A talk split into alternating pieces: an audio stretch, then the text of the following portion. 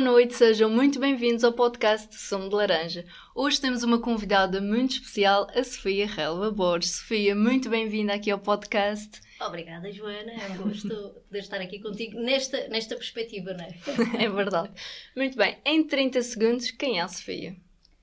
É pá, em 30 segundos é um bocado difícil, porque, bem, eu não diria como as, as laranjas, mas acho que sou um bocado mais como a cebola, com muitas camadas. Uh, a tal falsa extrovertida que não é assim tão extrovertida, a palhacinha que não se leva muito a sério, brincalhona com a família, uma pessoa de valores basicamente, de maneira sucinta, esta seria. É a Sofia, muito bem. Sofia, começaste a cantar com 13 anos, uh, participaste no concurso Funchal a Cantar, ganhaste o concurso, gravaste dois CDs, andaste em digressão aqui pelo país, mas na hora de escolheres a profissão, digamos assim, optaste por enfermagem. Porquê esta mudança de direção?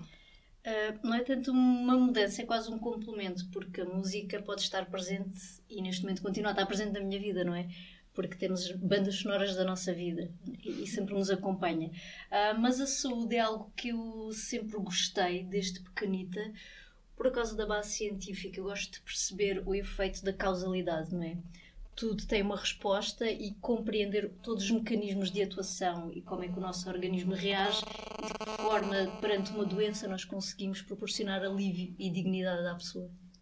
Portanto, é assim a grande paixão pela saúde, então também já começou desde novo, não foi? Sim, desde pequenina tentar perceber as coisas, como é que aconteciam, até nos animais quando adoeciam, tentar perceber o porquê. Estavas uh, aqui desta área. Sempre gostei da saúde. Muito bem. E também, quanto à enfermagem, contaste aqui que a área que mais gostas é aqui a emergência pré-hospitalar.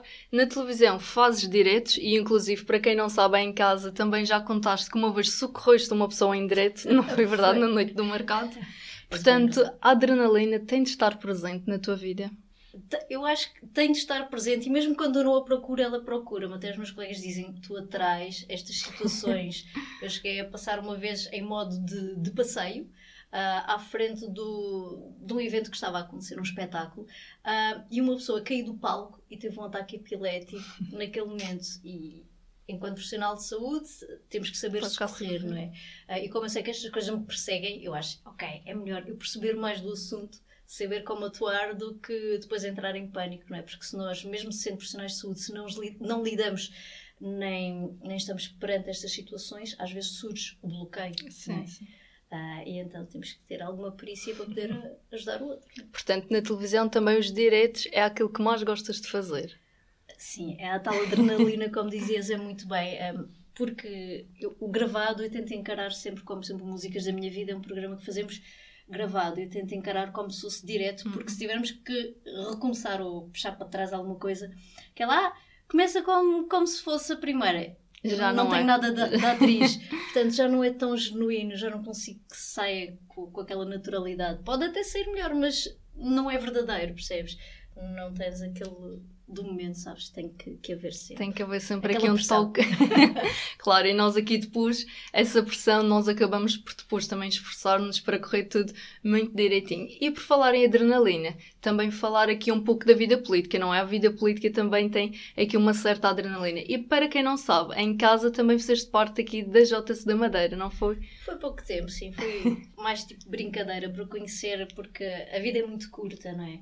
Uh, e em termos de ideologias, uh, identifico mais com, com as ideologias uh, à direita do que à esquerda. Se bem que às vezes não é tanto os partidos em si, às vezes são as ideias que promovem e as equipas se vão levar avante o melhor para a sociedade. Não é? Uh, mas sim, eu quis conhecer um bocadinho a orgânica de como é que era. Conheci ainda o Jaime Felipe já numa fase uhum. final, já não somos bem da mesma década, eu já sou da década de 80, mas ainda apanhei um bocadinho aquela orgânica de Jota e como desenvolviam atividades. Um, achei curioso na altura, mas depois confesso que me fui então, afastando. Ok, não imaginavas, nem é imaginas. Não. não, de todo. Política não é para mim. Envolve muitas coisas que, que se calhar não é o meu perfil enquanto pessoa. Mas enquanto cidadã, o que é que falta, então, o que é que achas que falta no mundo político atual? Olha, hum, isso é uma questão muito interessante. Eu acho que gostava de ver menos políticos políticos. Por exemplo, temos um, um primeiro-ministro que eu acho que é um monstro político. Até o dom da retórica fala muito bem. uh, mas acho que distancia-se um pouco das pessoas, tanto é que se vês quando ele é abordado pelo, por algum elemento como um cidadão, ele quase tem que controlar a sua raiva se as pessoas não se identificam com ele. E digo ele, como pode ser de outra cor política qualquer. Um, eu acho que para serem pessoas que lideram um país ou, ou, uma região ou uma autarquia, temos que ser pessoas que também gostam de pessoas e que genuinamente tivessem um sentido de missão. Isto é tudo muito utópico, porque a verdade é que se calhar às vezes há lobbies instalados, há, há, há certas parcerias que têm que ser feitas inequivocamente, mas o que eu gostava de ver era coisas avançarem para o bem da sociedade e que evoluíssemos também. O que se vê cada vez mais é vir ao de cima hum, corrupção, uh, certos acordos que são feitos já antes de tomarem posse. E é claro que o público fica cada vez mais descrente da política e pensa: vou votar para quê? Por isso é que a abstenção acaba sendo o partido que mais ganha, não é? Tem havido um crescimento em termos de percentagem, porque as pessoas começam a pensar: o que é que podemos fazer para melhorar? Qual deles é que vai ser o menos mau? Portanto, se calhar isto tem que haver tudo uma mudança de, desta tónica de abordar a forma a como encaramos. E nós também, e a Sofia também, enquanto figura pública, nós também tentamos passar bons valores para a comunicação social, mas por vezes a, a comunicação social acaba por filtrar alguma das nossas facetas e às vezes nós não conseguimos mostrar todos os aspectos aqui da nossa personalidade. E portanto, a Sofia pública é muito diferente aqui da Sofia privada. Um, a Sofia Pública, olha, é como estávamos a falar há bocadinho antes de começarmos a, a hum. gravar, uh, eu gosto mais de estar no papel da entrevistadora, dar visibilidade ao trabalho dos outros, porque tenho esta curiosidade inata de conhecer também o que é que está a ser feito e de estudar.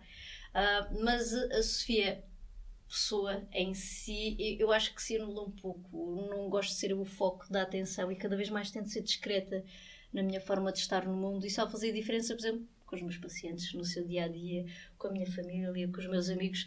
Fora isso, não gosto muito de, de dar nas vistas. Tentar aqui sempre passar bons valores, mas sem grandes chamadas de atenção. Muito bem, Sofia. E se esta laranja pudesse congelar um momento da tua vida e pudesses perdurar para sempre esse momento, qual seria? Um momento. Pá, tenho passado momentos muito giros Uh, mas confesso-te que uh, o momento mais poético e apaixonante foi quando eu vi a minha filha, a Catarina, porque, sabes, nós lemos muito e acompanhamos muito a maternidade e depois pensamos, será que isto é tudo muito Nunca sabemos poetizado, não é? Será que é verdade quando nasce? Porque quando eu estava grávida, claro que já querias aquele carinho e o vínculo. Mas, mas quando eu a conhecer, como é que vai ser? Seremos perfeitas estranhas porque não nos conhecemos? Mas a verdade é que quando eu a segurei no meu colo, foi mesmo aquele primeiro impacto de dizer tu és o grande amor da minha vida ah, e eu que quero bonito. ser um exemplo para ti. E acho que tento todos os dias, cada vez mais, ser a melhor versão de mim, não só para evoluir como pessoa, mas também para poder ser um motivo de orgulho para a minha pequenina, percebes? É, então acho que é, é, a minha laranjinha que eu congelava era mesmo esse momento, sem dúvida. Muito bonito. E nós realmente aqui há sempre a incerteza, não é? Nós não sabemos como é que vai ser a maternidade, portanto, há aqui uma série de desafios que nós encaramos diariamente, não é? E, portanto, mesmo com três aninhos, não é? Que a Catarina tem, Portanto, é sempre desafiante, mas se nós aqui tentarmos sempre passar os bons valores, é sem dúvida, vai dar tudo certo, não é? E por falar também na sua filha, uh, na tua filha, pronto. Houve aqui realmente um momento que não foi muito falado uh, por ti, mas foi um pouco falado entre as pessoas, não é? Mas nada como ter aqui a protagonista para esclarecer realmente essa situação. Por que te afastaste das câmaras depois do regresso ao Madeira Viva em 2019, quando a Catarina tinha seis meses? É assim, a Catarina nasceu, um, para surpresa de todos nós, com, com uma cardiopatia, um problema cardíaco, uh, que estava relativamente estável, mas quando foi para regressar ao, ao projeto do Madeira Viva, que era um programa diário, um, o coraçãozinho dela pegou-se uma partida. E, preciso prestar uma abordagem de primeiro socorro à minha pequenina. E isso fez-me uh, novamente relativizar a vida, ok? Eu queria continuar a ter o melhor de todos os mundos. Poder ser profissional de saúde, poder ser profissional da comunicação e ainda ser boa mãe. Ah, pode haver quem consiga isso tudo, mas a verdade é, é que naquele momento eu não conseguia e, e, achei que era um sinal de alguma coisa, ou do destino a dizer tens que parar e fazer a escolha, o que é que é mais importante para ti. E ela teve que ser o mais importante. Portanto, preferi afastar-me dos ecrãs e poder me dedicar mais à, à Catarina e não me arrependo de todo. Uh, porque o tempo passa tão rápido e temos que aproveitar mesmo com qualidade, sabes? Um, porque se estás muito cansada das várias tarefas que desenvolves no teu dia a dia, tu não consegues estar de alma e coração com, com os teus filhos. E eles têm que ser o projeto mais bonito da nossa vida. É verdade. E atualmente, como mulher, sentes essa dificuldade? Às vezes nós esforçamos realmente para termos carreiras bem-sucedidas, para nós, às vezes nós gostamos de fazer muitas coisas e eu também, aqui eu falo por mim, não é? Mas depois, quando nós realmente queremos também ser aqui boas mães e ter um papel assente na nossa família, nós temos que fazer algumas escolhas, mas sentes que é uma pressão que nós, enquanto mulheres, também sentimos? Sim, é, infelizmente não é pelo chauvinismo em si, eu acho que a própria mulher incute nela, quer ser a profissional de saúde e também quer ser a mulher da família, a matriarca. Uh, e a verdade é que há dias em que estamos mais cansadas, porque nós mesmas exigimos isto de nós, nem tanto a sociedade. Uh, porque se nós falarmos abertamente dos cansaços que temos, os outros irão ajudar. Nós às vezes sofremos no silêncio. E há dias que de facto sim, eu sinto-me extremamente cansada e só apetece chorar e dizer não fiz nada de jeito hoje, mas que raio de pessoa sou eu, mas depois respirar fundo e, e às vezes somos de demasiado exigentes connosco próprios, não é? Também, mas faz parte. Não é? Mas... é verdade, mas às vezes, pronto, nós queremos sempre alcançar mais e melhor e, portanto, às vezes temos que aqui ser um pouco mais flexíveis e aproveitar estes momentos que é sem dúvida fundamental e, portanto, continuar aqui a ser uma excelente mãe e a brilhar também enquanto entrevistador e enquanto profissional de saúde, que tenho a certeza que irá tudo correr muito bem. E então vamos aqui para a nossa terceira parte do nosso podcast, que é então o copo cheio e copo vazio, Sofia. Preparadinha? Está bem cheio, está bem cheio, está bem cheio. Tá Muito bem, aqui como é que funciona? Apenas copo cheio ou uhum. copo vazio. Portanto, okay. não há aqui intermédios. Vou dizer algumas palavras e consoante essas palavras aqui uma resposta. Vamos a isto, Sofia? Ok, vamos lá.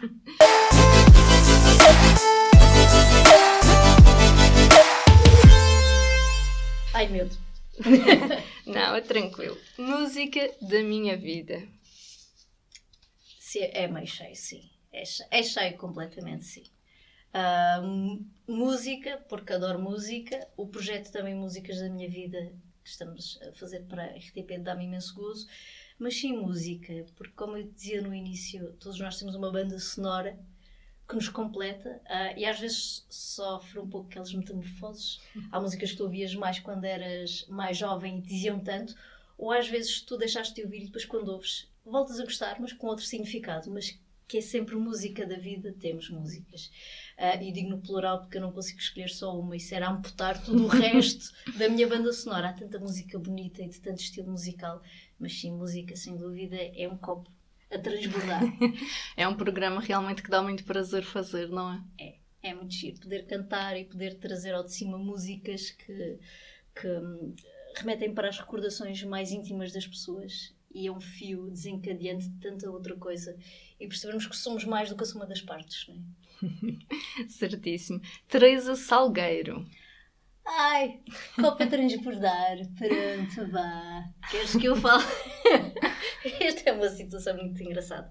Um, já tivemos agenciamento com, com o mesmo manager que trabalhou com, com os Madre Deus há uns anos, mas nunca tinha estado assim tete a tete com, com a Teresa. Já assisti a vários concertos e sou uma fã grande, tal como o meu amigo Ricardo uh, Jardim, sou uma grande fã da Teresa. E há uns anos uh, quando ela veio promover um concerto do seu CD solo aqui à Madeira, uh, veio ao Madeira Viva comigo.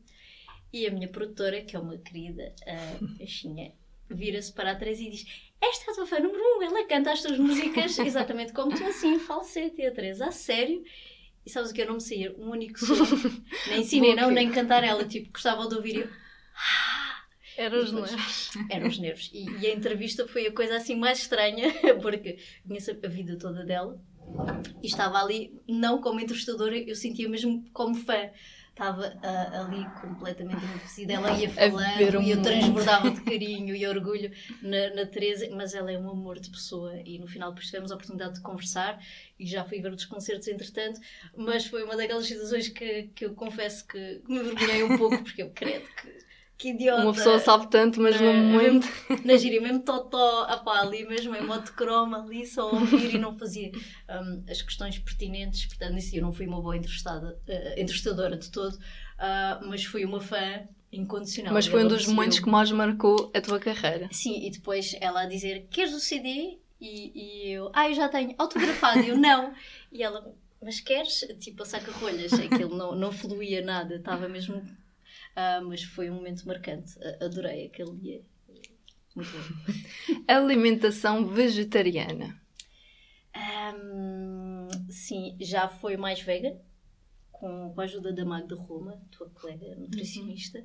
Ahm, mas depois, entretanto, com a gravidez, comecei outra vez a comer proteína animal e como carne branca, mas de- e peixe também como, mas ah, carnes vermelhas aboli por completo. E neste momento é complicado porque é um pouco cultural. Ai, não comes carne vermelha e uma boa Sim, espetada, sim. e as pessoas quase tentam Claro, e aqui na Madeira tem que haver a espetada, não é? é isso. Portanto, a, a- a vegetariano acaba sendo um copo quase vazio, no sentido em que é difícil explicar às pessoas que foi uma opção ah, um, e, e tentar cumprir uma alimentação um pouco mais também, em termos de pegada ecológica, Equilibrada. Os animais também merecem mais oportunidades. Certíssimo. Miguel Pires. Opa, é também um copo cheio. É, é um amigo. Começámos como colegas, também tive a oportunidade de lidar com ele no, no casino. Também já trabalhei durante algum tempo. Ahm, e agora criámos um- uma afinidade muito maior, porque também temos que trabalhar, não é? Sim, sim. uh, num programa e tornou-se uma pessoa, mostrou ser uma pessoa, não se tornou, eu acho que sempre esteve nele, eu é que não, não via, não é? Porque às vezes a condição é que permite conhecermos as camadas das pessoas. Eu acho que ele é de uma entrega muito grande e uma paciência enorme, porque eu sou um pocinho de insegurança quando é para cantar. Às vezes digo, vamos desconstruir música, mas ao mesmo tempo que eu digo isto, eu penso, "Ih, eu vou fazer porcaria. e ele é um querido e Dá um- apoia. um "Não, bramento." vai, força, tu consegues ir põe-te a esticar até o limite para tu mostrares o melhor de ti. Eu acho que isso é o que define os nossos amigos, não é? Quando alguém puxa para Apoiar, tu mas o teu melhor e te fazer brilhar. E, e também sinto que às vezes faço isso, isso por ele. Mas não, vai mais por aqui, Miguel. Tu consegues, vai em frente, força, já apareceu a minha filha. Tu consegues! Pronto. hum, e acho que é uma amizade muito gira que tem crescido ao longo dos anos e é bom saber que temos amigos para a vida. É verdade. Música funk. Música funk. Não, copo mais para o vazio. Não é bem o, género Não. musical. Não, tive uma, uma incursãozita há uns anos com um músico que infelizmente já faleceu, que é o Barroco Azevedo. Era um funk brasileiro. Ah, fizemos, tocámos um original dele que era o Para Que Fugir. Eu cantava brasileiro, mas é um funk que hum, Não. não é tanto a minha praia. Portanto, vou deixar para quem sabe fazer muito bem, não é para mim. Tanto que aprendeste foi canto lírico, não foi no conservatório. Sim, sim. Portanto, há aqui músicas talvez eh, mais clássicas. Gostas mais dessa área? Gosto muito do clássico, gosto muito de world music. Também tive o projeto Originais do, dos Melian, onde fazíamos esta fusão de vários estilos. Ah, mas sim, gosto muito do lírico. Viajar. Oh, sim, bem cheio. Adorava conhecer o mundo. Ah, tenho aproveitado para conhecer um pouco da Europa, mas também gostava de, tipo, Cuba, de mochila nas costas. Não fazer aqueles trajetos turísticos que, ah, que a maior parte não ir com tudo faz. planeado, é isso. Sim, e ir entre as gentes, entre as pessoas, percebes? Porque às vezes também pintamos tudo demasiado bonito. Por exemplo, Cabo Verde, adorei, mochila nas costas e vamos. e quando fiz isto, conheci a parte não turística, mas o coração na Ilha do Sal, conhecer as pessoas, as suas gentes, as suas dificuldades e fragilidades. Ah, mas também Conhecer a cultura do país. é aí que tu percebes o sumo mesmo. E por falar em sumo, terminamos com sumo de laranja. Podcast. Copo cheio, copo vazio, Sofia. Copo cheio, sim. Estava a ver, estava a ver.